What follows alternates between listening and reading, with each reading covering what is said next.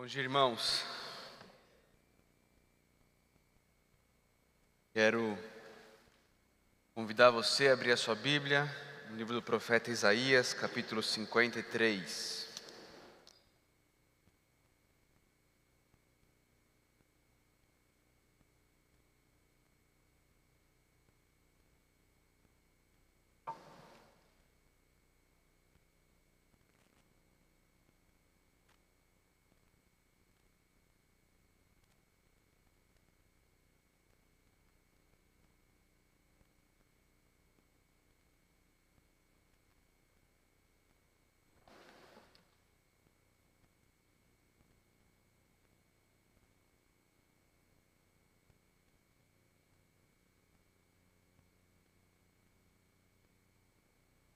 Agora que você abriu em Isaías 53, veja aí na, na página antes, talvez esteja na mesma página, o verso 13 do capítulo 52. É ali que nós vamos começar. Nós vamos começar em Isaías 52, 13 e vamos até o final de Isaías 53, porque é esse o, o trecho que corresponde ao quarto e último cântico do servo em Isaías. Ouça com fé a leitura da palavra de Deus, Isaías 52, 13, até o final do capítulo 53. Vejam, o meu servo agirá com sabedoria será engrandecido, elevado e muitíssimo exaltado. Assim como houve muitos que ficaram pasmados diante dele, sua aparência estava tão desfigurada que ele se tornou irreconhecível como homem. Não parecia um ser humano. De igual modo, ele aspergirá muitas nações, e reis calarão a boca por causa dele pois aquilo que não lhes foi dito, verão, e o que não ouviram, compreenderão. Quem creu em nossa mensagem e a quem foi revelado o braço do Senhor? Ele cresceu diante dele como um broto tenro, e como uma raiz saída de uma terra seca, ele não tinha qualquer beleza ou majestade que nos atraísse. Nada havia em sua aparência para que o desejássemos. Foi desprezado e rejeitado pelos homens, um homem de dores e experimentado no sofrimento, como alguém de quem os homens escondem o rosto. Foi desprezado e nós não o tínhamos em estima. Certamente, Ele tomou sobre si as nossas enfermidades e sobre si levou as nossas doenças. Contudo, nós o consideramos castigado por Deus, por Deus atingido e afligido, mas ele foi transpassado por causa das nossas transgressões, foi esmagado por causa de nossas iniquidades. O castigo que nos trouxe paz estava sobre ele, e pelas suas feridas fomos curados. Todos nós, tal qual ovelhas, nos desviamos. Cada um de nós se voltou para o seu próprio caminho, e o Senhor fez cair sobre ele a iniquidade de todos nós. Ele foi oprimido e afligido, e contudo, não abriu a sua boca como um cordeiro foi levado para o matadouro, e como uma ovelha que diante de seus tosqueadores fica calada, ele não abriu a sua boca. Com julgamento opressivo, ele foi levado. E quem pode falar dos seus descendentes? Pois ele foi eliminado da terra dos viventes, por causa da transgressão do meu povo, ele foi golpeado. Foi-lhe dado um túmulo com os ímpios e com os ricos em sua morte, embora não tivesse cometido nenhuma violência, nem houvesse nenhuma mentira em sua boca. Contudo, foi da vontade do Senhor esmagá-lo e fazê-lo sofrer. E embora o Senhor tenha feito da vida dele uma oferta pela culpa, ele verá sua prole e prolongará seus dias, e a vontade do Senhor prosperará em sua mão. Depois do sofrimento de sua alma, ele verá a luz e ficará satisfeito. Pelo seu conhecimento, meu servo justo justificará muitos e levará a iniquidade deles. Por isso, eu lhe darei uma porção entre os grandes, e ele dividirá os despojos com os fortes, porquanto ele derramou sua vida até a morte, e foi contado entre os transgressores, pois ele levou o pecado de muitos, e pelos transgressores intercedeu. Vamos orar, queridos. Senhor Deus, nós Estamos mais uma vez diante da tua palavra, Pai. E mais uma vez reconhecemos a nossa incapacidade. Reconhecemos mais uma vez a nossa pequenez, a nossa necessidade do Senhor, Deus. Subimos aqui declarando que cremos no Espírito Santo. Cremos na ação sobrenatural dele, cremos que o Senhor usa vasos de barro, frágeis, fracos, quebrados. E o Senhor os usa para a tua honra, para a tua glória e para a edificação da tua igreja, Deus. Por isso nós suplicamos que isso aconteça nessa manhã, meu Pai.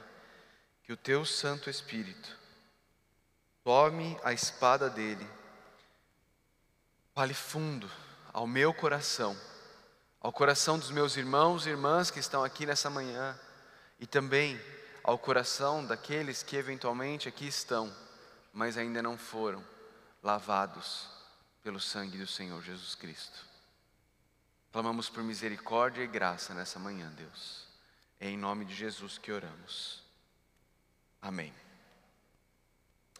Queridos, como foi dito ontem, até o capítulo 39, o profeta Isaías estava exortando a nação, estava chamando a nação ao arrependimento, estava dizendo para a nação que eles precisavam se arrepender de seus maus caminhos e precisavam crer em Deus. Mas como nós vimos em Isaías 6, isso não aconteceu, isso não iria acontecer e de fato não aconteceu.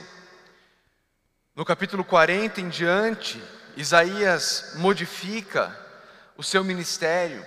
Ao invés de falar aos seus contemporâneos, agora Isaías passa a falar àqueles que estavam no cativeiro, como nós vimos ontem no Salmo, aqueles que estavam diante do rio e estavam ali ah, ouvindo os seus malfeitores lhe pedindo música e eles dizendo: Como cantaremos?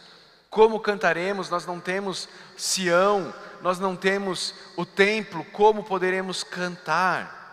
Então, ali, a partir de Isaías 40, o profeta Isaías, ele vai ao povo e ele diz ao povo: o cativeiro não será para sempre. O exílio não será eterno. O sofrimento tem data para terminar. E então, ali a partir do capítulo 40, Isaías traz quatro cânticos. Quatro cânticos. E esse que estamos estudando hoje, que vai de Isaías 52, 13 até o final de Isaías 53, é o último desses cânticos. O último e o mais conhecido dele, deles. O cântico sobre o servo sofredor. Sim, esse cântico é sobre o servo sofredor, mas não se engane, ele também é sobre o servo vitorioso. Ele também é sobre o servo bem-sucedido. Ele também é sobre o servo que veio, fez o que tinha que ser feito, foi aceito por Deus e assim cumpriu a sua missão. Esse cântico possui cinco estrofes. Cada uma das estrofes possui três versículos, está dentro de três versículos, e nós vamos caminhar por elas. A primeira estrofe, os versos 13, 14 e 15, são a estrofe que falam sobre o servo repulsivo e o servo redentor. O servo repulsivo e o servo redentor. Isaías começa dizendo: Vejam, vejam. E aqui eu e você, eu quero te chamar a ver junto com Isaías, a olhar junto com, Isa com Isaías, a colocar na sua mente as últimas horas do servo sofredor, a ter em sua mente o caminho da cruz do nosso Salvador, a trazer à sua mente Cristo crucificado. E Isaías diz: Vejam, o meu servo agirá com sabedoria. Essa palavrinha sabedoria poderia ter sido traduzida como: O meu servo agirá com sucesso, o meu servo será bem sucedido. Aquilo que ele foi mandado, aquilo que ele foi enviado para fazer, ele irá fazer. Ele cumpriu a sua missão. Isaías diz: Vejam, e ele já começa assim: Vejam, o meu servo cumpriu a missão para a qual ele foi enviado. Vejam, o meu servo agirá com sabedoria. Ele agirá com sabedoria e porque ele será bem-sucedido, ele será engrandecido, elevado e muitíssimo exaltado. Eu não consigo ler este versículo 13 de Isaías 52 e não me lembrar de Filipenses capítulo 2, em que o apóstolo Paulo diz que Jesus não considerou que o ser igual a Deus era algo que ele deveria se apegar, mas antes disso ele se esvaziou.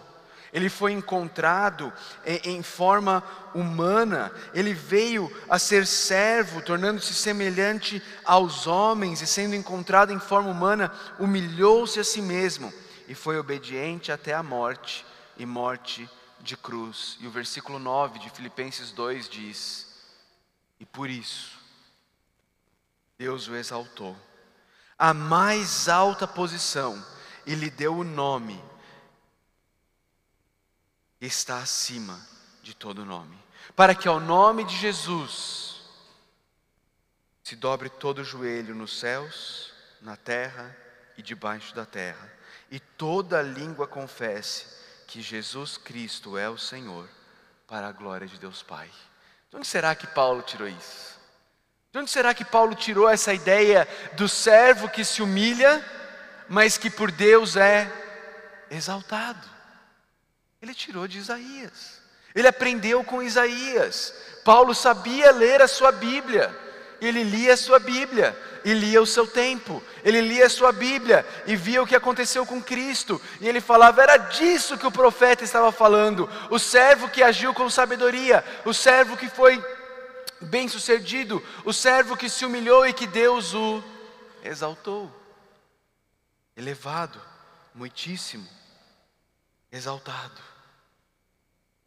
Versículo 14 diz: Assim como, assim como houve muitos que ficaram pasmados diante dele, sua aparência estava tão desfigurada que ele se tornou irreconhecível como homem, não parecia um ser humano. Queridos, o Cristo, o Filho do Deus vivo, aquele a quem Pedro, Tiago e João haviam visto transfigurado, mas transfigurado em glória.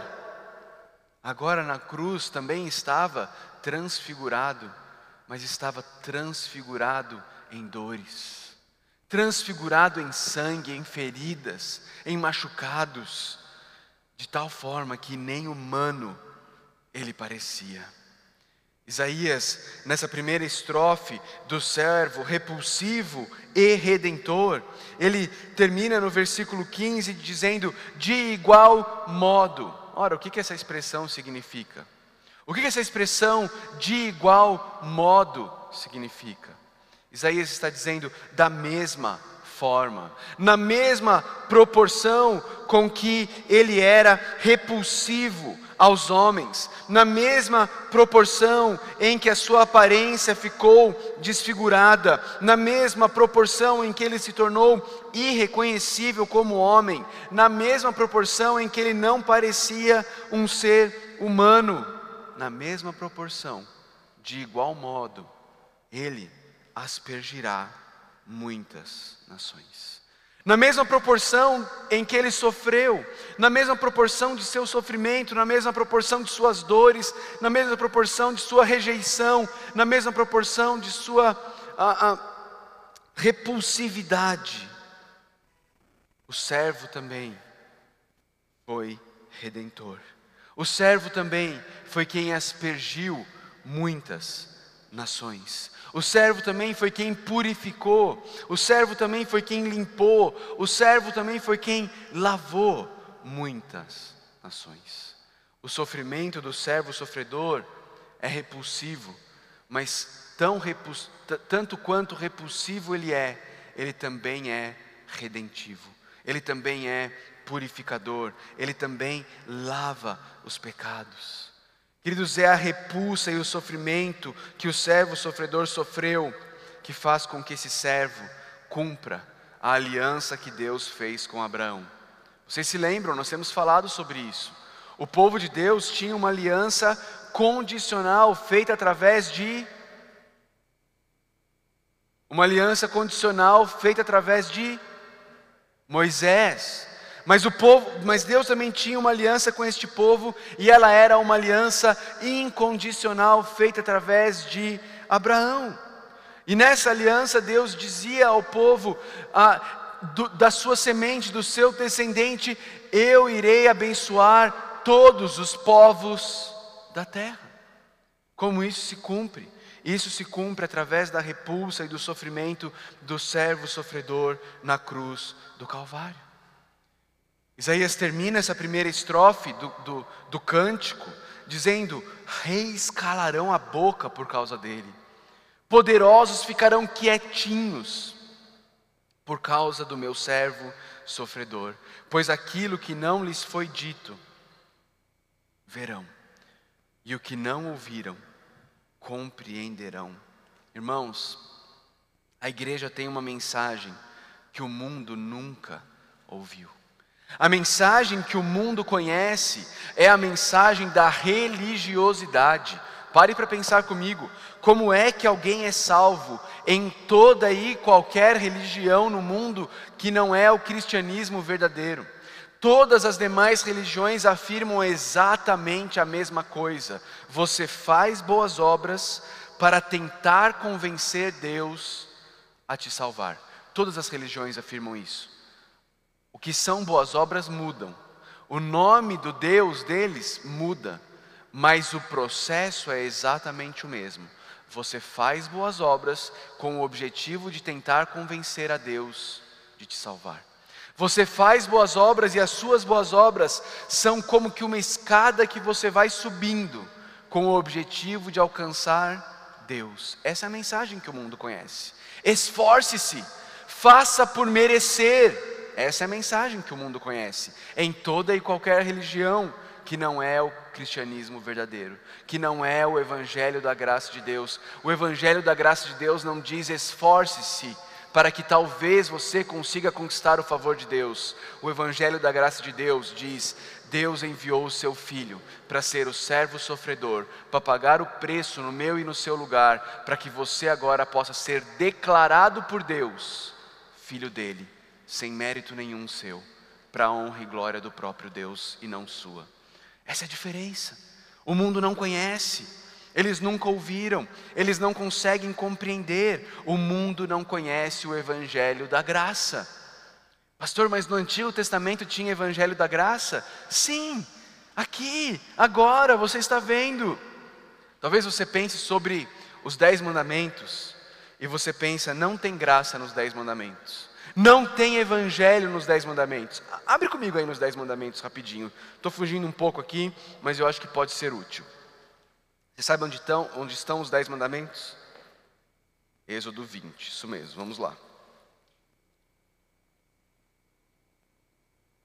Existe uma, uma, uma distinção que a gente precisa aprender quando a gente lê a Bíblia, que é aprender a ler na Bíblia indicativos e imperativos. Tem algum professor de português aqui? Algum professor de português? Não? Não?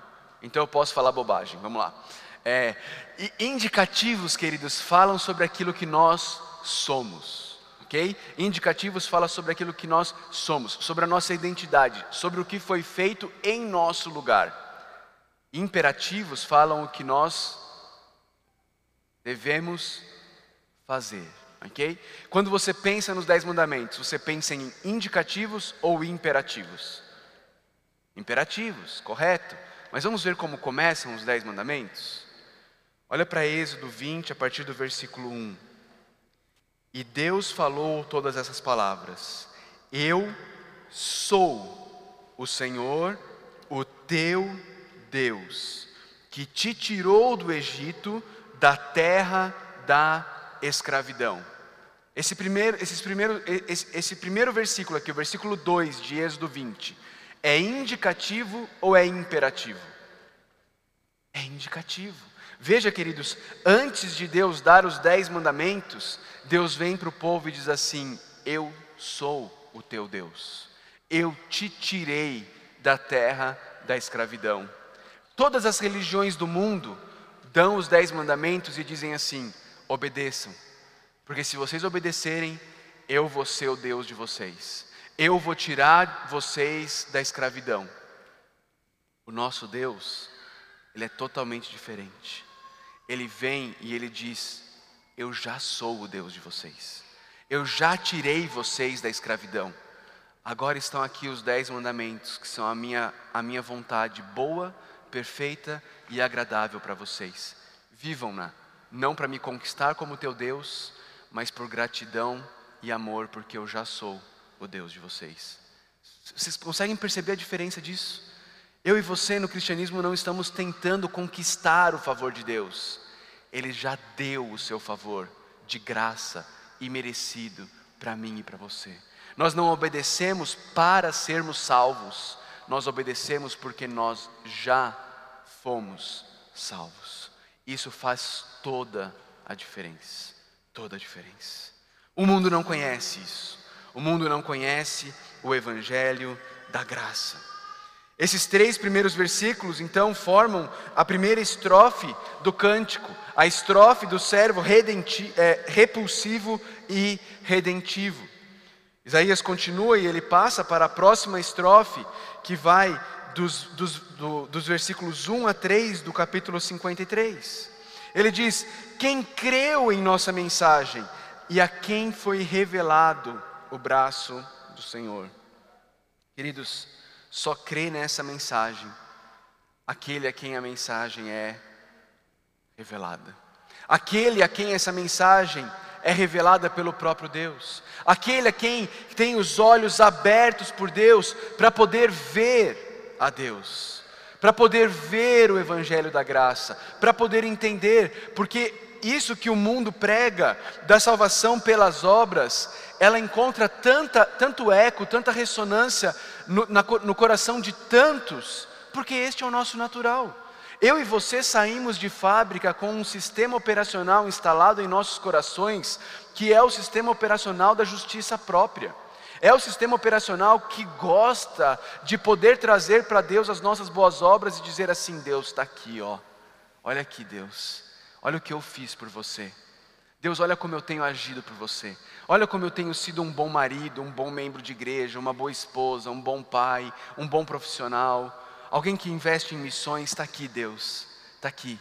O Senhor não podia fazer diferente, né? O Senhor tinha que me salvar mesmo. Olha como eu sou bom. Esse é o meu sistema operacional saído de fábrica. Esse é o seu sistema operacional. A graça nos humilha. A graça vai contra o nosso natural. Esse negócio de ser salvo sem nossos méritos, a gente não gosta disso. O ser humano natural não gosta disso. O ser humano natural gosta de poder chegar diante de Deus e dizer: E aí? Tá bom ou quer mais? Não é? Mas Isaías está dizendo: agora na estrofe do servo que, que viveu em rejeição, ele está dizendo, ele começa dizendo que só creem nessa mensagem aqueles a quem a mensagem foi revelada pelo próprio Deus. Esse, esse Deus que envia esse servo que vive em rejeição. Veja como Isaías continua, ele diz: Ele cresceu diante dele como um broto tenro. Lembra que a gente leu lá em Isaías 40, no último versículo de Isaías 40, que daquele toco, daquela nação devastada, sairia um broto? Lembra disso? Olha aqui o broto. Como um broto tenro e como uma raiz saída de uma terra seca. Ele não tinha qualquer beleza ou majestade que nos atraísse. Nada havia em sua aparência para que o desejássemos. Ele não era humanamente atraente. Ele não era uma pessoa ah, que os jovens vão dizer que é cool, que é legal, que a gente gosta de estar junto, que a gente gosta de estar perto. O servo sofredor não estava na moda, ele não era alguém que atraía multidões, humanamente falando, não era alguém que o mundo e a sociedade valorizava. Provavelmente Jesus não seria convidado a pregar em grandes conferências. Ele não teria muitos seguidores em suas redes sociais. Ele não era alguém atraente. O servo sofredor viveu em rejeição. Ele foi desprezado e rejeitado pelos homens. Esses tempos para trás, eu vi uma pessoa comentando, um, uma, uma pessoa amiga cristã fez uma postagem no Facebook dela, e uma outra pessoa, amigo dela, não meu, eu não conheço, veio até a postagem dela e, e, e postou o seguinte comentário: Eu tenho asco do cristianismo. Asco é uma palavra chique para nojo, não é? Nojo. Queridos, 2.700 anos depois, os homens continuam rejeitando, desprezando o servo sofredor. Porque o, o cristianismo e, e Cristo revelam a profundidade do lamaçal do coração humano. O sacrifício de Cristo na cruz revela não o nosso valor, o sacrifício de Cristo na cruz revela a profundidade e a feiura dos nossos pecados, tão profunda e tão feia, que precisou do Filho de Deus morrer para resolver o nosso problema. É isso o que o sacrifício de Cristo na cruz revela. Veja, o mundo não, re, não rejeita o, o, o Cristo bom mestre, o mundo não rejeita o Cristo bom exemplo, pó de arroz, bochechinhas vermelhas. Não, esse o mundo não rejeita. O mundo rejeita o Cristo morrendo na cruz do Calvário, o Deus homem se fazendo carne e morrendo na cruz do Calvário para cumprir e para solucionar o seu problema, o meu problema. O mundo rejeita um Cristo que diz: Eu precisei morrer para resolver o seu problema com Deus. Isso o mundo não aceita. Isso o mundo não aceita. O mundo não aceita um Cristo que revela os nossos pecados, que aponta os nossos pecados e que nos chama ao arrependimento, que nos chama a uma fé exclusiva. O mundo não aceita um Cristo que diz: negue-se a si mesmo, tome a sua cruz e me siga. C.S. Lewis, aquele autor das Crônicas de Nárnia, ele, ele fala sobre isso. Ele diz que não existe uma terceira via. De duas, uma. Ou Jesus Cristo. Na verdade, ele diz que existem três opções e não uma quarta. Uma opção é você entender que Jesus Cristo era um louco. Sabe aqueles loucos que são loucos, eles têm problemas mentais, eles, eles acreditam que são algo que eles não são. Já viu o louco falando que é Napoleão Bonaparte, né? em desenho e em filme é muito comum. É? é? Eles acreditam naquilo. Ou Jesus era um louco, disse S. Lewis, ou ele era um mentiroso, alguém que inventou de propósito uma mentira e começou a enganar as pessoas, ou então ele era o próprio Deus encarnado. Disse S. Luz, não existe outra opção. Não, de, Jesus, pelas suas falas e atitudes, não deixa espaço para uma quarta via, a via do Jesus bom mestre, a via do Jesus um bom exemplo de moral para a gente. Jesus não deixa essa opção. Ou você entende que Jesus era um maluco, ou você entende que Jesus era um mentiroso, ou ele é o próprio Deus encarnado que veio para resolver o meu e o seu problema com Deus. Mas ele foi desprezado, ele foi rejeitado pelo, pelos homens, um homem de dores, experimentado no sofrimento, como alguém de quem os homens escondem o rosto. Na última Páscoa, eu fui no YouTube e, e procurei por Superbook. Não sei quantos de vocês conhecem esse desenhinho, é um desenhinho de criança. Mas eu procurei lá, procurei lá Superbook Brasil Páscoa ou Ressurreição. E eu coloquei para meus filhos assistirem. E quando chegou na cena da morte de Jesus, o meu filho de quatro anos pegou uma almofada e colocou no rosto e virou. Porque o sacrifício de Jesus foi brutal. O sacrifício de Jesus foi cheio de sofrimento, de dor. Ninguém consegue ver e não se prostrar ou rejeitar o sacrifício de Jesus. Não tem como ficar indiferente diante do sacrifício de Jesus. O servo sofredor viveu em rejeição. Essa foi a segunda estrofe do cântico.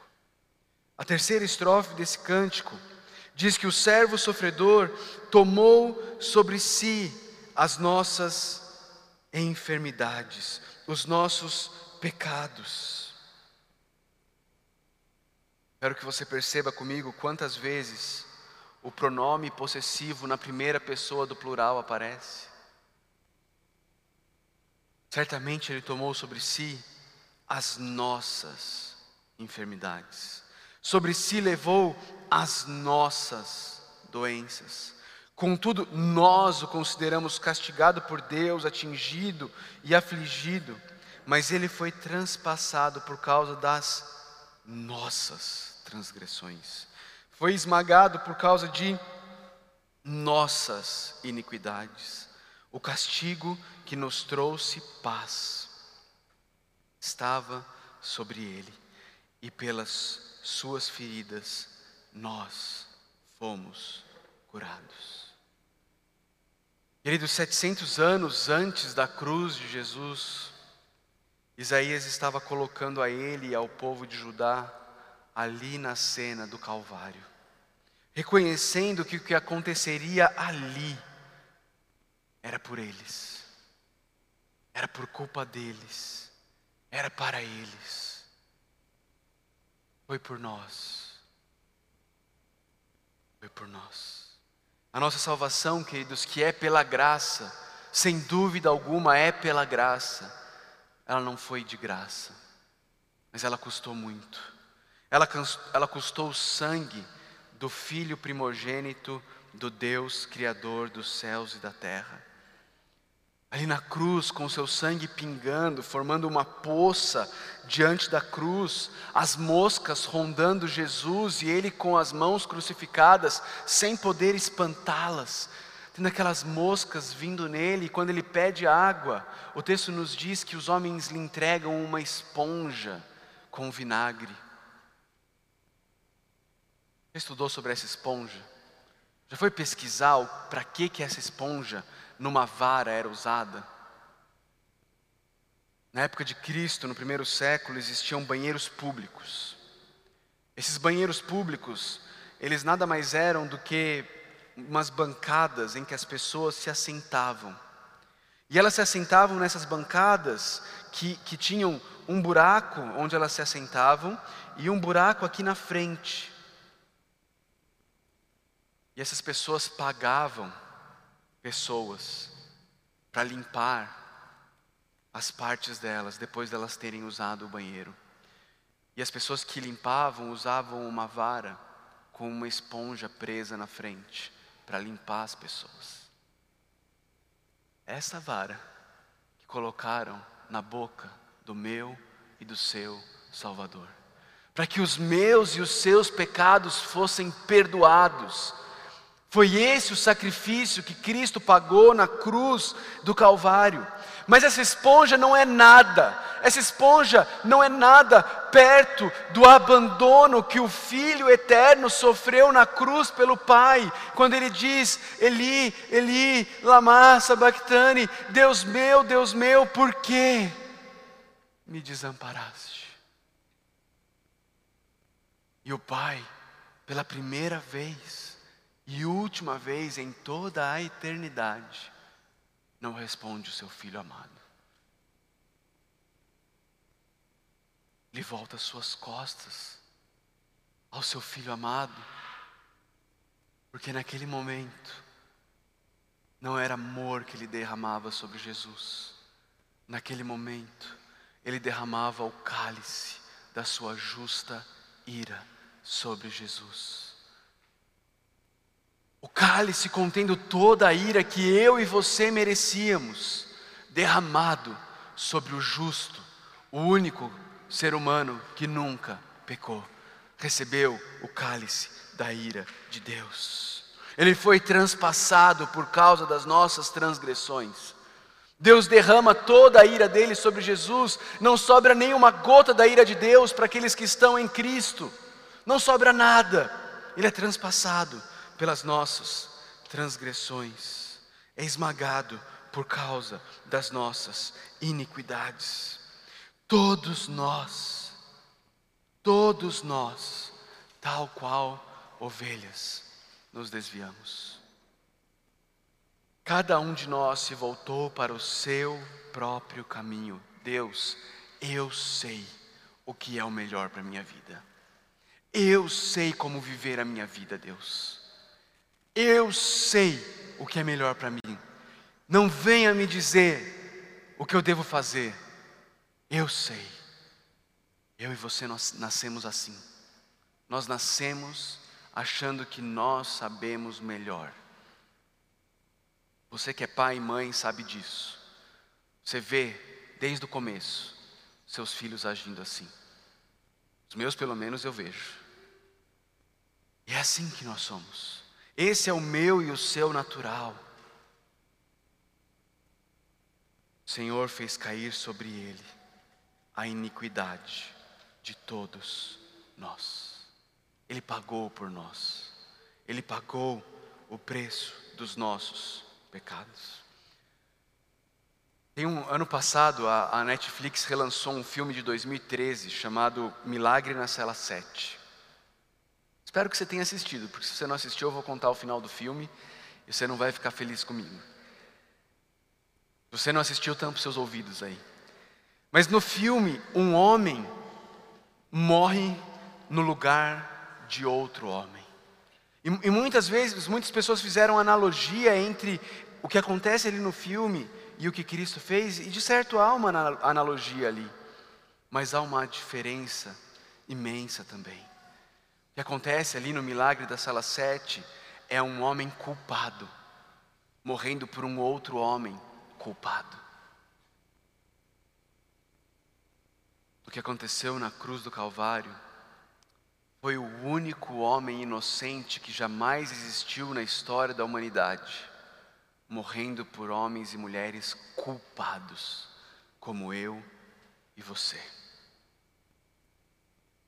Na quarta estrofe, Isaías nos mostra que o servo sofredor, ele morreu injustamente. Verso 7: Ele foi oprimido e afligido, contudo não abriu a boca. Como um cordeiro, foi levado para o matadouro, e como uma ovelha que diante de seus tosqueadores fica calada, ele não abriu a sua boca. Queridos, a ovelha, o cordeiro, quando é levado, seja para o matadouro, seja para os tosquiadores, eles não têm a menor ideia de onde eles estão indo. Eles não sabem o que irá, irá lhes acontecer. O meu e o seu Salvador, o Cordeiro de Deus que tira o pecado do mundo, tinha plena convicção de onde ele estava indo, e ainda assim, calado, mudo, como uma ovelha, ele foi. Ele foi morrer injustamente. Com julgamento opressivo ele foi levado, e quem pode falar dos seus descendentes? Pois ele foi eliminado da terra dos viventes, por causa da transgressão do meu povo, ele foi golpeado. Uma vez perguntaram para o R.C. Sproul, um dos maiores teólogos presbiterianos dos últimos 100 anos, com certeza, por que homens justos sofrem? E Sproul respondeu exatamente isso. Isso só aconteceu uma vez na história da humanidade. Foi quando Cristo morreu na cruz do Calvário. Foi o único momento na história da humanidade em que um homem justo sofreu e ali morreu por pecadores como eu e você. Último versículo da estrofe, da quarta estrofe, foi-lhe dado um túmulo com os ímpios e com os ricos em sua morte. Olha como Isaías está predizendo coisas em detalhes que aconteceram com Jesus na cruz do Calvário e depois dela, não é? Ele tendo um túmulo, um túmulo, um túmulo de rico, túmulo que Jesus foi, foi ah, colocado, era um túmulo de rico. Pobres não tinham túmulos como aqueles, como aquele. Ele foi, foi lhe dado um túmulo com os ímpios e com os ricos em sua morte, embora não tivesse cometido nenhuma violência, nem houvesse nenhuma mentira em sua boca. Inocente em ações, inocente em palavras. Ainda assim, injustamente condenado. queridos, se a história terminasse aqui, ela seria tão linda quanto ela seria inútil. Se a história terminasse aqui, Jesus realmente seria apenas um grande mestre da moral, um excelente exemplo de alguém que foi abnegado, de alguém que se doou pelos seus, de, aquele, de alguém que mostrou como nós devemos amar o próximo, servir o próximo. Seria apenas isso. Seria apenas mais um grande exemplo, como outros foram na história. Mas a história não termina na cruz. O cântico do servo sofredor, ele não termina aqui, ele tem mais uma estrofe. E essa última estrofe é o que nos, nos dá a garantia, é o que nos dá a certeza de que o cântico do servo sofredor não é apenas sobre o servo sofredor, mas é também sobre o servo vitorioso, sobre o servo bem-sucedido. Veja os versos 10, 11 e 12. Contudo, foi da vontade do Senhor esmagá-lo e fazê-lo sofrer. As versões antigas dizem foi do agrado do Senhor. Tem alguém aí com uma versão que diz assim? Foi do agrado do Senhor? Tem? Algumas versões dizem isso. E, e, e, nos parece estranho, nos parece esquisito pensar como é que pode ter sido do agrado de Deus esmagá-lo, fazê-lo sofrer. Me vem à mente o texto de Hebreus 12, versículo 2, em que fala que Jesus, tendo os olhos, ah, desculpa, em, em que Jesus, pela alegria que lhe fora proposta, suportou a cruz, desprezando a vergonha, e assentou-se à direita do trono de Deus. Foi da vontade do Senhor, foi do agrado do Senhor, porque Deus sabia o que esmagar Jesus iria causar. Por isso foi do agrado do Senhor, por isso foi da vontade do Senhor esmagar o seu próprio filho, fazendo-o sofrer, para que ele pudesse adotar uma multidão de filhos. Para que hoje ele pudesse olhar para mim e para você, e ele pudesse dizer para mim e para você: Este é o meu filho amado em quem eu me agrado. Foi da vontade do Senhor esmagar Jesus, fazê-lo sofrer, para que eu e você pudéssemos nos tornar filhos de Deus. E embora o Senhor tenha feito da vida dele uma oferta pela culpa, veja o que diz Isaías: ele verá sua prole e prolongará seus dias. Que prole é essa? Quem são esses filhos? Aqui está a prole.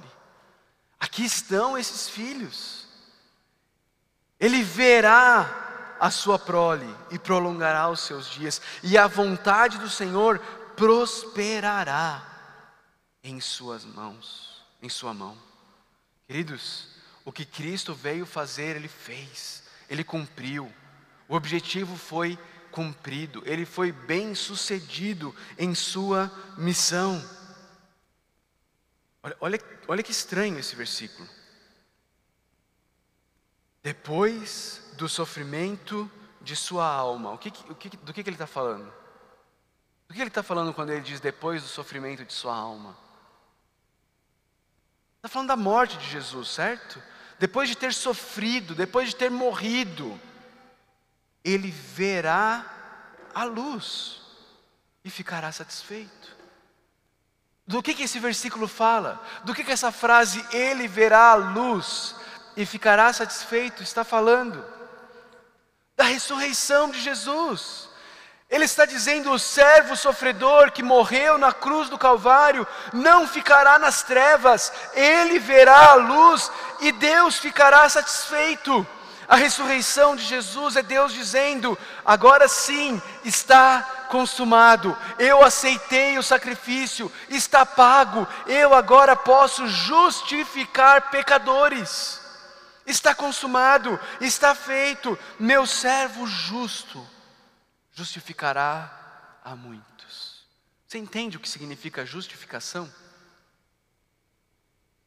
Justificação, queridos, é a declaração de que uma pessoa é justa. Justa. Deus pode fazer isso com pecadores? Deus pode fazer isso com ímpios? Deus pode fazer isso com, com pessoas que rejeitaram a Ele? Como Deus pode justificar pecadores e manter um dos atributos que Deus não tem como abrir mão sem abrir mão da sua divindade, que é a justiça. Como? Como? Como Deus pode se manter justo e dizer que pecadores são justos?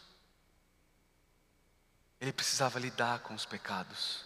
É disso que o apóstolo Paulo vai falar em Romanos 3. Quando ele fala que agora veio uma justiça que não vem da lei nem dos profetas, mas que vem de Deus, da qual falam a lei e os profetas. Justiça que é pela fé, do início ao fim. É disso que Isaías está falando, porque Cristo foi esmagado por Deus na cruz do Calvário e ressuscitado por Deus no terceiro dia. Agora, o justo juiz pode declarar que pecadores como eu e você somos justos, porque Ele já puniu o nosso pecado no seu próprio Filho. É disso que Paulo vai falar em 2 Coríntios, quando ele diz: aquele que não tinha pecado foi feito pecado em nosso lugar. Lutero chamou isso de a grande troca, a justiça perfeita de Cristo para nós, os nossos pecados para Cristo. Isso são boas notícias. Se você crer no sacrifício de Cristo no Calvário, você será declarado justo por Deus. Não importa o seu passado, não importa quão graves, quão grave você pense que os seus pecados foram, não importa quão pecador você se considera. Lembra, lá em Isaías 40, nós lemos Isaías falando que, por mais que os seus pecados sejam vermelhos, rubros, ele os fará branco como a neve. Por quê? Porque o sangue de Cristo nos purifica de todo pecado. Porque já não há condenação para aqueles que estão em Cristo Jesus. O texto termina dizendo: Por isso, eu lhe darei uma porção entre os grandes, e ele dividirá os despojos com os fortes, porquanto ele derramou sua vida até a morte, e foi contado entre os transgressores, pois ele levou o pecado de muitos, e pelos transgressores intercedeu. Queridos, em Cristo nós somos feitos fortes, nós somos co-herdeiros com Cristo. Ele que nunca transgrediu a lei, ele que obedeceu a lei de maneira perfeita, ele o fez em meu e em seu lugar. Às vezes a gente pensa que o que Cristo fez para nos salvar foi apenas o que aconteceu na última semana de vida dele morte e ressurreição. Não. Para nos salvar, Cristo começou a nos salvar no momento em que ele nasceu de Maria. Ele viveu uma vida perfeita, sem transgredir a lei em nenhum ponto, e ele fez isso como meu e seu representante, para que o histórico escolar de Jesus, entre aspas, pudesse passar a ser o meu e o seu histórico, para que o currículo de Jesus, entre aspas, pudesse passar a ser o meu e o seu currículo. Por isso, quando Jesus olha para mim e para você, para aqueles que estão em Cristo, ele vê a justiça perfeita de Jesus. Queridos, não existe momento na vida do cristão em que Deus olha para o cristão e Deus balança a cabeça e fala: Eu não acredito que você fez isso. Ah, eu não acredito. De novo. Nossa, mas você não tem jeito mesmo. Nós fazemos isso com nossos filhos. Deus não faz isso conosco, porque todo o tempo em que Ele olha para nós, Ele vê a justiça perfeita de Cristo nos cobrindo os méritos perfeitos de, perfeitos de Cristo nos, nos cobrindo. E só o que ele diz é: Este é o meu filho amado, em quem eu me alegro. Queridos, eu não conheço nada, nada, que pode transformar a tua vida, que pode te dar força para lutar contra o pecado, do que a certeza da aceitação de Deus por causa dos méritos de Cristo. Quando você não entende isso e você cai no pecado, você fica cheio de culpa e a culpa te paralisa. Ela faz com que você tenha vergonha de ir a Deus pedir perdão. E por ter vergonha de ir a Deus pedir perdão, você continua com aquele pecado no seu coração e você acaba caindo de novo. E você não vai de novo. E os pecados vão se acumulando na sua vida e você fica exatamente onde o diabo quer que você fique com vergonha do seu Pai Celestial, tentando lutar contra os seus pecados na sua própria força. Você já deve ter descoberto que você não consegue. Mas você fica igual um hamster. Já viu hamster na, na esteirinha? Muito esforço, nenhum movimento. Porque na minha e na sua própria força, nós somos incapazes de lutar contra o pecado.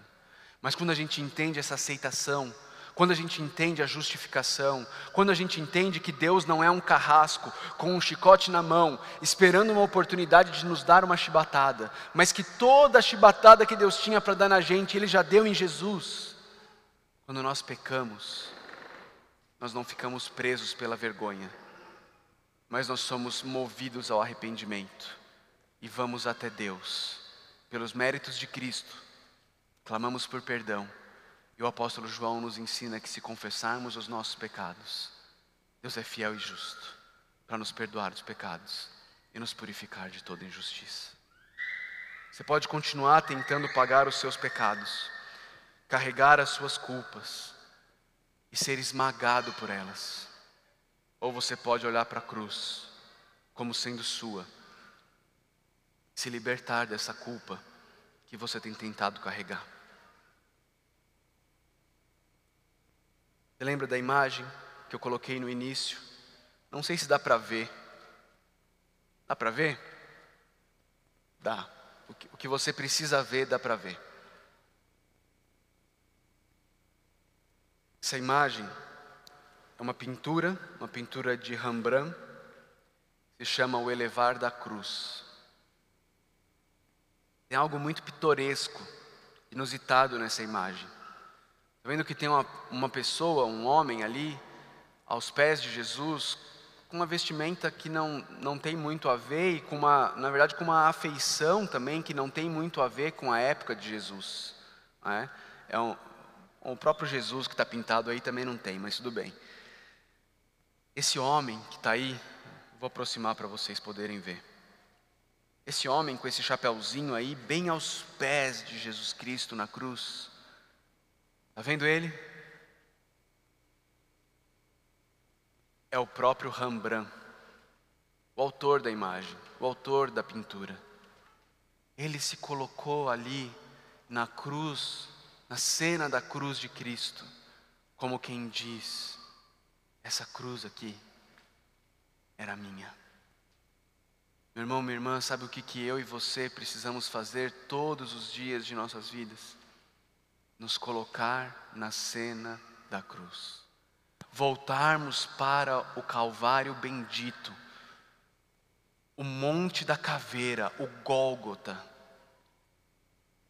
olharmos para a cruz e nos lembrarmos de que aquela cruz era nossa. Mas porque Cristo morreu nela, os nossos pecados estão perdoados, as nossas transgressões estão perdoadas, a nossa culpa foi removida nós fomos aceitos pelo Pai. Nós fomos aceitos pelo Pai.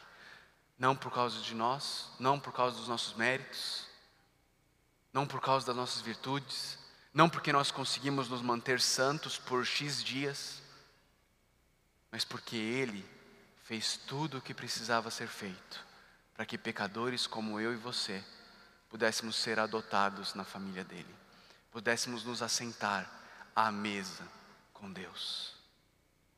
É isso, queridos.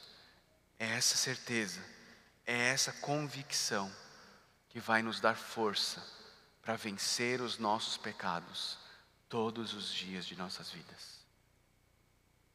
Talvez você tenha começado a sua vida cristã com o Evangelho, mas talvez você tenha sido, esteja sendo tentado a continuar a viver a vida cristã pela sua própria força como o hamster na gaiola. Você já falou para Deus coisas do tipo assim? Deus, eu nunca mais vou fazer isso. Já falou isso para Deus? Quanto tempo durou esse nunca?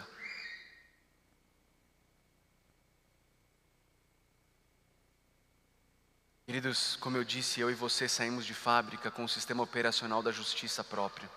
A gente quer ter algo para mostrar para Deus mas a gente não consegue.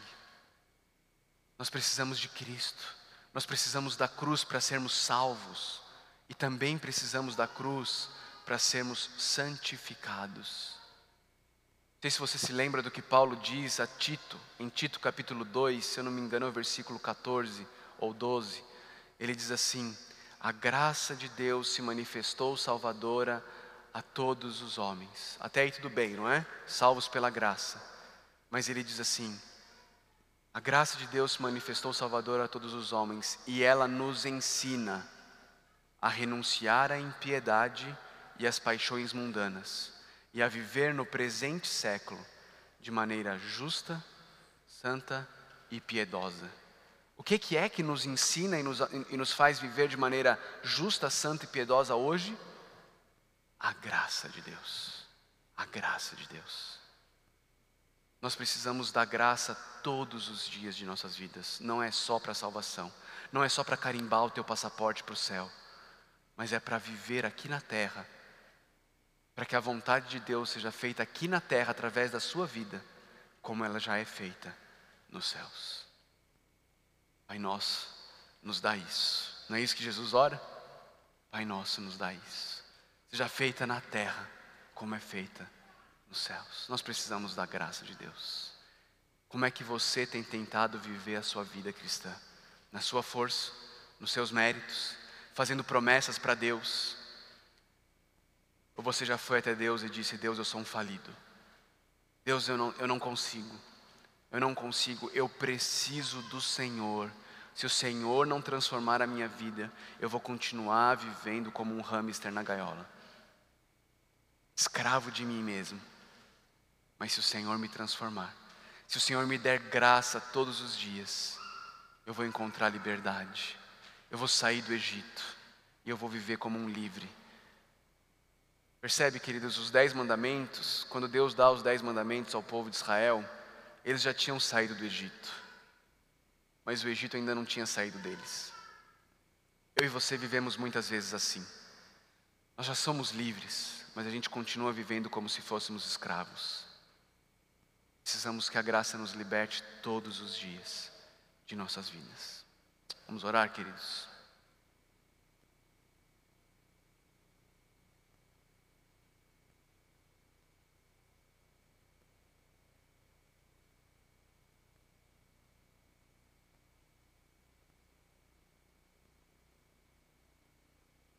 Meu Pai, nosso Pai, alarga, alarga o nosso coração, aquece os nossos afetos, abra os nossos lábios, supre-nos com palavras que proclamem o amor ilustrado no Calvário. Ali a graça remove os nossos fardos e os empilha sobre o teu filho fazendo o transgressor maldição e pecado por nós. Ali a espada da tua justiça feriu o homem, teu companheiro, teu filho. Ali teus atributos infinitos foram magnificados. A expiação infinita foi feita. Ali punição infinita era necessária e punição infinita foi sofrida.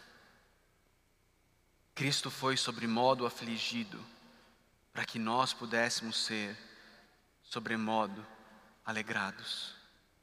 Ele foi sobremodo rejeitado, para que nós pudéssemos ser sobremodo acolhidos.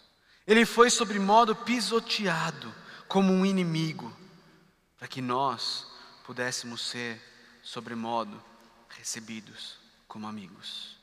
Ele foi sobremodo rendido ao pior do inferno, para que nós pudéssemos alcançar o melhor do céu. Ele foi sobre modo despojado para que nós pudéssemos ser vestidos. Ele foi sobre modo ferido para que nós pudéssemos ser curados. Ele foi sobre modo sedento para que nós pudéssemos ser dessedentados. Ele foi sobre modo atormentado para que nós pudéssemos ser consolados. Ele foi sobre modo feito em vergonha para que nós pudéssemos herdar a glória. Ele foi sobremodo adentrado em escuridão para que nós pudéssemos ter a luz eterna. Meu Salvador, nosso Salvador, chorou para que toda lágrima pudesse ser enxugada dos nossos olhos. Nosso Salvador gemeu para que nós pudéssemos ter muda, música sem fim. Nosso Salvador suportou toda a dor para que nós pudéssemos ter uma saúde inabalável. Nosso Salvador carregou uma coroa de espinhos para que nós pudéssemos ter um diadema de glória. Nosso Salvador inclinou sua cabeça para que nós pudéssemos erguer a nossa. Nosso Salvador experimentou a reprovação para que nós pudéssemos ser aceitos. Nosso Salvador fechou seus olhos na morte para que nós pudéssemos enxergar com clareza nosso Salvador, expirou para que nós pudéssemos viver para sempre. Ó oh, Pai, ó oh, Pai que não poupou o seu único filho para que nós pudéssemos ser poupados. Tudo isso transmite teu amor, que foi projetado, planejado e cumprido. Ajuda-nos a te adorar com nossos lábios e com as nossas vidas. Ó oh, Deus, que cada respirar possa nos ser um louvor estático, que cada passo possa fluir com prazer, à medida que vemos os nossos inimigos esmagados na cruz. Satanás confundido, derrotado e destruído, o pecado sepultado no oceano do sangue reconciliador, os portões do inferno fechados e os portais dos céus abertos escancarados. Segue avante, ó Deus, conquistador, e mostra-nos a cruz todos os dias, poderosa para subjugar, confortar, salvar e santificar. Em nome de Jesus. Amém.